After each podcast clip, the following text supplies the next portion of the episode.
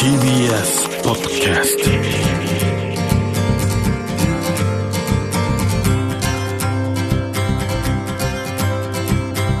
おはようございます。石川みのるです。日曜日のこの時間関東2000個の酪農家の皆さんの協力でお送りするこの番組絞りたての話題をお届けします。石川みのる。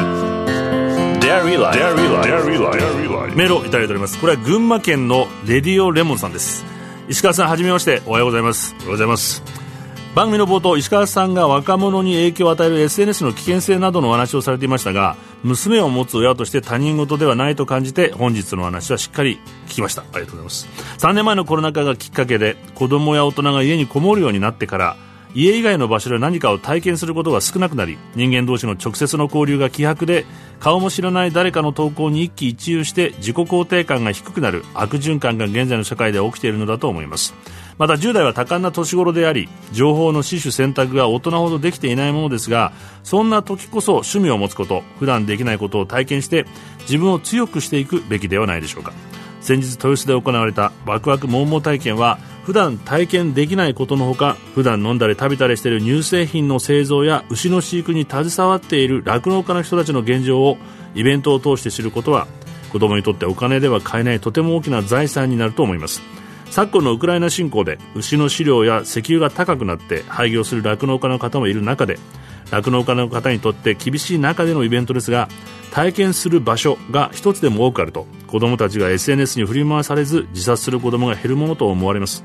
厳しい中でのイベント開催ですが美味しい乳製品を作ってくださっている酪農家さんに感謝を申し上げます。これからもイベント継続のために頑張ってください。応援していますということありがとうございます。ねこういうふうに言っていただいてるのでこの番組としてもね何かやんなきゃというふうに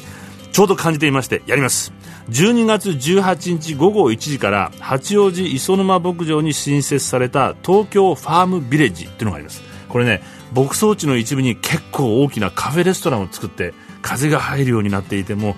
地元の野菜とかもちろん乳製品が美味しく食べられる場所。ここでこの前ゲストに来てくださいましたミルクマイスター高砂さんによるミルクを楽しく美味しく学べるレクチャーがありそして磯沼牧場ならではのバター作りや乳搾り体験も実施します。抽選で10名の方にをご招待します。それだけではなくてミルクフォーサンタというのもやります。これは何かというと欧米ではですねクリスマスツリーの下に牛乳とクッキーを置いてプレゼントを持ってきてくれたサンタさんありがとうと子供たちが用意する習慣があります。なのでサンタさん用のミルクのグラスにステッカーを貼ってもらってそこに高砂さんがデザインしてくれたミルクフォーサンタというステッカーを作ったので貼ってもらえるようにこのステッカーをプレゼントするようにねもうクリスマスも体験できて牧場も体験できるように両方で実感できる美味しさを味わってほしいと思います。石川稔。Dairy Life. Dairy Life. Dairy Life. Dairy Life. 石川稔がやってますデイリーライフ3週目になりますが今朝もこの方をゲストにお迎えしています。北海道大学大学院農学研究院連携研究部門融合研究部や特任教授小林康夫先生です。おはようございます。おはようございます。今週もよろしくお願いします。この、まあ、カシューナッツを与えることであんな液を核液を与えることで、はいはい、穀物に依存っていうのも減ったりするっていうのも。少ない餌で同じだけ太ったり。ああそうか効率よくなるんだ。少ない餌で同じだけミルクが出るんで、はい、あの効率よくなります。データでいうとカシューナッツ核液だと少ない場合で5%多いと40%ぐらいメタンが減るんです、うん、牛によってちょっと反応個人差があるんで、はいはい、えー、まあ平均したら20%ぐらいですかね減り,、減りますんで。20%メタンが減ったら、数パーセント効率は上がると思います。生産効率が。今ちょっとあの現場であの実証データ取ってるところなんでちょっとこの場で経験には言えないんですけども、ええ、メタン減ったらその分のメタンでロスしていてしていたはずの餌のエネルギーはぶどまりになるはずなんで、エネルギー含んでるガスですから、そうですよね。ね、メタンを集めて燃えますますから、はい、それ餌のエネルギーなんです、もともとは。減らした分のエネルギーどこ行くかっていうと、ぶどまりになって、ミルクか肉になるはずなんで、計算上。で、今、私のプロジェクトで目指しているのは、80%削減っていうのを高い目標に据えてるんですけども。それメタンのですか？メタンを。はい。80%削減すると、生産効率、うん、10%上がるっていう計算になってます。だから1キロ太るのに10キロの餌が必要だったのが9キロで済むっていう。でアメリカの経済学者が試算した例がありまして、はい、その生産性10%良くなったら、うん農家の経営利益が43%上がるっていうそういう論文が出てるんです、はいはいはい、で日本の農家の場合だと自分のところで作ってる飼料じゃなくて、輸入穀物を餌にしているんで、はいはい、それが節約できるとなればもっと経営効率上がると思う。生産農家、生産者にとってはすごく福音ですね、まあ、同時にあの大きな視点で見ると、うん、生産者にとって福音だけじゃなくて、先ほどのこう人類と、はい、あの牛とのあの穀物の争い。本来の人間と牛が共生できるようなあ。の餌のやり方に、えー、ちょっと時間をかけてですね、はい、えー、やっていきましょうっていうのが僕らが今取り組んでいるプロジェクトです、うん、今日お話しているのは2050年に向けての青写真なんですね、はいはいはい、これは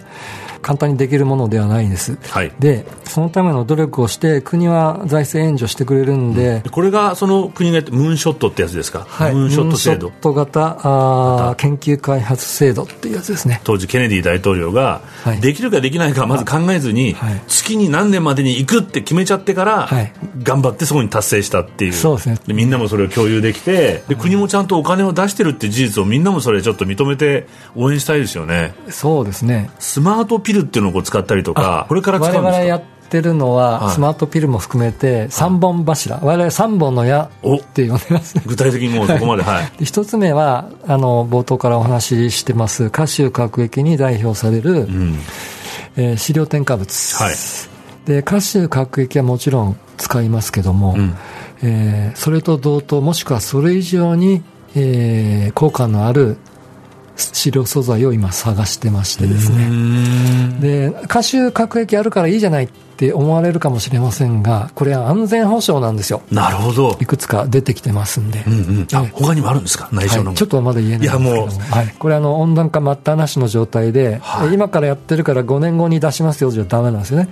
えー、来年再来年ぐらいに商品化する。かっこいい、えー、スピード感を持ってやらなきゃいけないんではい、これがいわゆる短期的戦略っていうやつです。2つ目がですね同じ大きさの牛で同じ量だけ餌やってもメタンをたくさん出す牛と、うん。メタンの少ない牛がいるんですよ、えっと、筑波の農研機構の人たちがあの牛の胃の中の微生物調べたら、うん、微生物が違う。メタンの少ない牛我々低メタン牛って呼んでるんですけど、はい、低メタン牛に特徴的な菌が特定され、うん、見つかってるんですか？見つかったんですよ。その菌を PCR でバーッとやればあこの星は将来低メタン牛低メタン牛を残していく。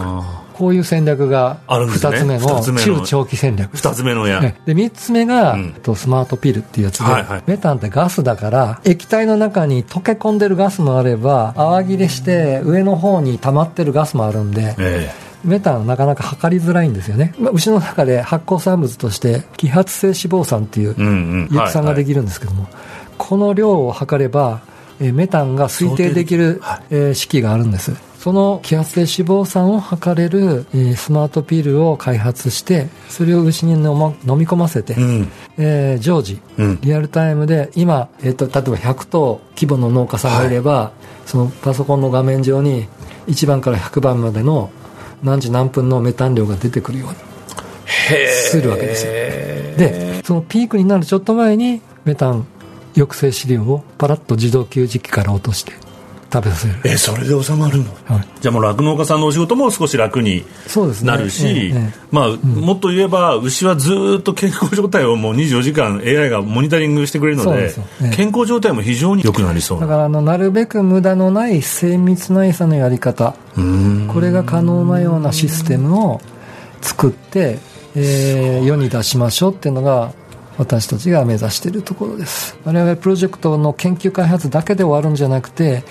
農家さんに普及するその橋渡しをしているしていく人たちとうまく、はいはい、うまくお付き合いして、うんうん、スムーズに技術が降りるように、うん、で下ろしてまた反応がありますよね。フィードバックが農家さんの方からこれ使ってみたけどちょっといまいちだねっていう形で来ると思うんでそういった応答を踏まえて、新しいいいものに、さらに。さらにしていくという、まあ、そのためにも今本当にこう廃業せざるを得ないような方がすごい増えちゃってるので、だから時間との戦いなんですよね。いかに早くものを作ってそれを生産現場に届けるかっていうこともうちょっとこういうところでっていう感じですもんね。なので、その間、ちゃんと僕なんかこう行政とか国がもう少し今の,、あの牧場や酪農家の方が減らないようにしてもらいたいなと、うん、あのあんまり夢ばっかり語ってちゃいけないんですけども、え。ー、やっぱり夢がないと続かないと思うんですよね。で、ねうん、少なくとも2030年まで待っていいただければ、うん、かなり思い描いている青写真に近いところまではいくと思うんで、はい、もう少し頑張っていただければ。うんもう少し頑張っていただければっていうよりも、交互期待という感じで、うん、えー、言いたいですね。わあ、すごい、えー。まだまだお聞きしたいこと尽きないんですが、時間となってしまいました。石川稔デイリーライフ、先週に続き、北海道大学大学院農学研究院連携研究部門融合研究分野特任教授の小林康夫先生をお迎えしました。3週にわたりありがとうございました。どうもありがとうございました。石川稔 Dairy Life. Dairy Life. Dairy Life. Dairy Life. 石川みのるがやってまいりましたデイリーライフこの番組では皆さんからのメッセージをお待ちしておりますメールアドレスはミルクアットマーク TBS.CO.JP です番組公式ツイッターもありますアカウントは全部小文字でアットマークデイリーライフ954905です感想などはハッシュタグミルク954をつけてつぶやいてみてください SNS もですねこう正しく使えば本当有益なものだと思うんですよね。まあ、録音家の皆さんの危機をぜひ拡散していただきたいなと思います。皆さんの力でも政府にもね行動を取らせた方がもういいんじゃないかと。力を貸していただきたいと思っています。そしてミルクフォーサンタのステッカーもどんどんこれで拡散してもうサンタにねもう毎日大変ですから。ミルク飲んでもらって楽しく応援していきたいなと思うんですけども楽しくないとねあの小林先生も夢がないと続かないと思うんですっていうふうにおっしゃってくださっていました。あの歴史学者のハラリ「サピエンス全史」っていう本でね有名ですけれども、まあ、彼によると人類は7万年前に神話など虚構の物語を想像して仲間に語ることができるようになったそうです。共通の神話とか物語をこう信じて他人と協力してそうすることで単なる動物の群れを超えて大規模な協力体制を築くことができるようになって人類はさまざまな困難を乗り越えてきてここまでやってこれたと。みんなでこれからどんな物語を持って夢を見て共有していくか。あの小野陽子が言ってたんですけども一人で見る夢はただの夢。しかし誰かと見る夢は現実になると言ってました。夢を共有し実現していきましょう。石川稔デイリーライフ。この番組は関東2000個の酪農家関東生乳関連の提供でお送りしました。石川稔。Dairy Life. Dairy Life. Dairy Life. Dairy Life.